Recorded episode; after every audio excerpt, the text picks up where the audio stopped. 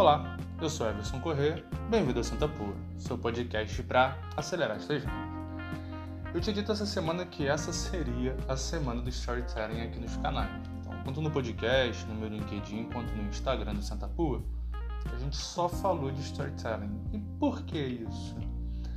Porque storytelling é uma ferramenta muito poderosa para humanizar a relação com o cliente, é, humanizar a sua marca e se conectar com, teu, com, a pessoa que está negociando contigo.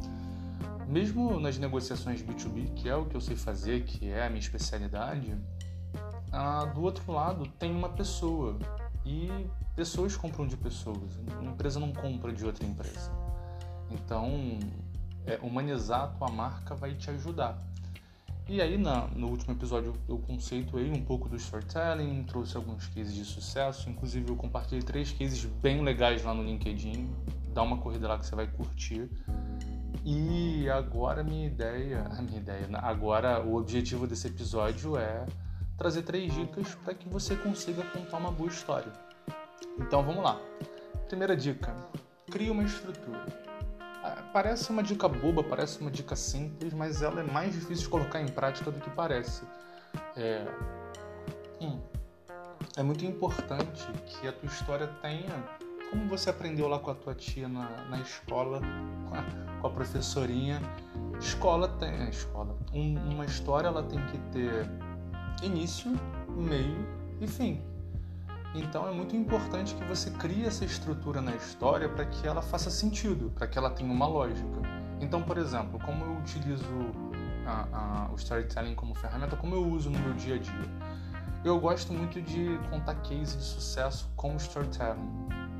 Então, o que eu faço, o início normalmente é contextualizando, explicando quais eram os problemas que o cliente enfrentava, é, como ele chegou até a gente, o tipo de de problema que acontecia, quais eram as consequências que ele percebia.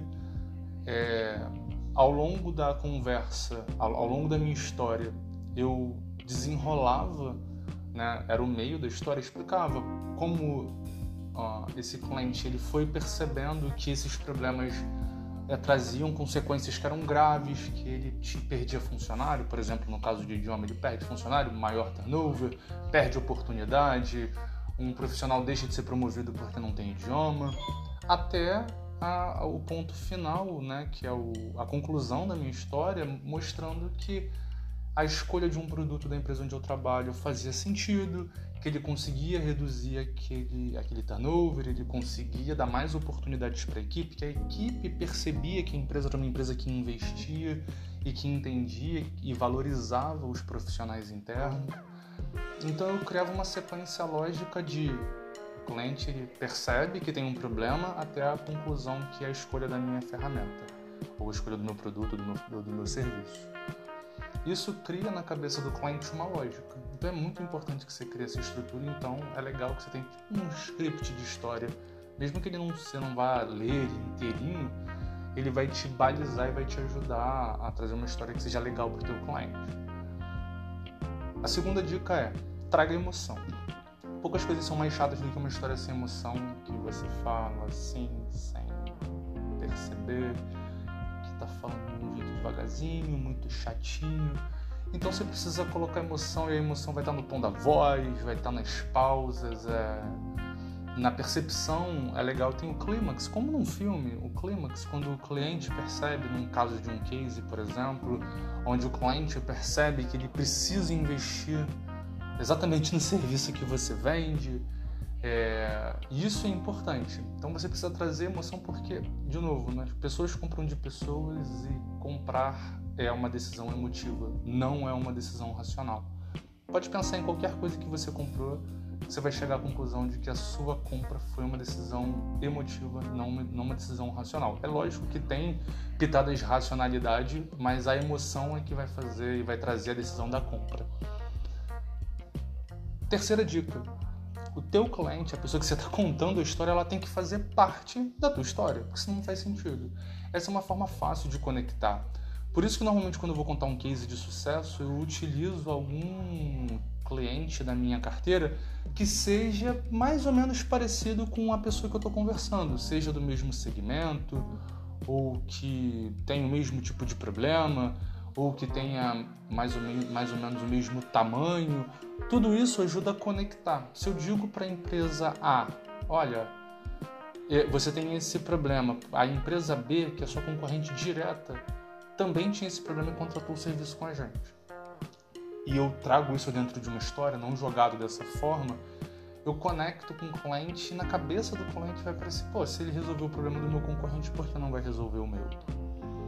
Então isso é muito importante. É legal, é, talvez essa seja uma quarta dica, eu não sei se eu disse quantas dicas seriam, mas uma quarta dica é que eu acho que é fundamental é entender se a tua história vai bater no coração do teu cliente ele vai se enxergar lá está meio conectada com essa, o cliente tem que fazer parte da tua história, mas não adianta você contar a história de um cliente que é muito distante ou que está muito fora da realidade, que é muito pequeno em relação ao teu cliente, ao teu prospect atual, ou ser muito grande, porque fica difícil fazer uma conexão. Uma quinta dica é, seria, pô, Everson, eu não tenho um produto renomado, eu não tenho grandes clientes, talvez eu não tenha cliente nenhum. Cara, conta a tua história Diga por que, que você decidiu fazer esse, prestar esse serviço. Porque você deve ter tido algum motivo para prestar esse serviço. É, você tem alguma coisa para contribuir com aquela empresa e por isso você a quer como cliente. Então é importante que você adapte a tua história. Nem sempre vai dar para fazer de produto. Às vezes a história da empresa é muito poderosa, é muito forte, especialmente se a sua marca for grande. Se a sua marca for muito pequena, também pode ser uma ferramenta muito poderosa, às vezes mais do que o produto. É, enfim, você vai ressaltar sempre os seus pontos fortes, que é meio que isso, mas contar uma história. Você não está mentindo, você está só ressaltando os seus pontos fortes, botando bastante luz ali onde você é muito bom. E a última dica aí, talvez não para quem é vendedor, mas se você está buscando emprego, toda vez que você for contar, por exemplo, a tua experiência ou alguma coisa que seja importante, conta no formato história cria essa narrativa porque vai deixar mais interessante e talvez você consiga deixar marcado na cabeça do entrevistador é, que você é um bom profissional e que você é um merecedor daquela vaga. Essa é uma coisa que é bacana, e aí, né, mais finalizando essa questão de dica, mais pensando, ah, Everson, pô, mas é, eu vou contar histórias, isso, essas histórias é, é, é uma certeza de que eu vou vender? Não, nada é certeza de que você vai vender, não existe fórmula mágica o que você precisa é aumentar a tua possibilidade de vender ou de ser contratado. E a realidade é que qual é o objetivo de contar uma história? Ou qual é o objetivo de uma prospecção? Como é que você seta os teus objetivos? Isso é muito importante. Então, o que eu penso é o seguinte: quando você vai contar uma história, quando você cria uma narrativa, o teu objetivo principal não é vender. O teu objetivo principal é transmitir uma mensagem é conseguir fazer o cliente se colocar em alguma situação. Quando você consegue fazer isso, você potencializa a tua chance de conseguir fazer negócio. Você consegue se deixar marcado na cabeça do cliente. Isso é o mais importante. Beleza? Espero que vocês tenham gostado e até a próxima. Abraço.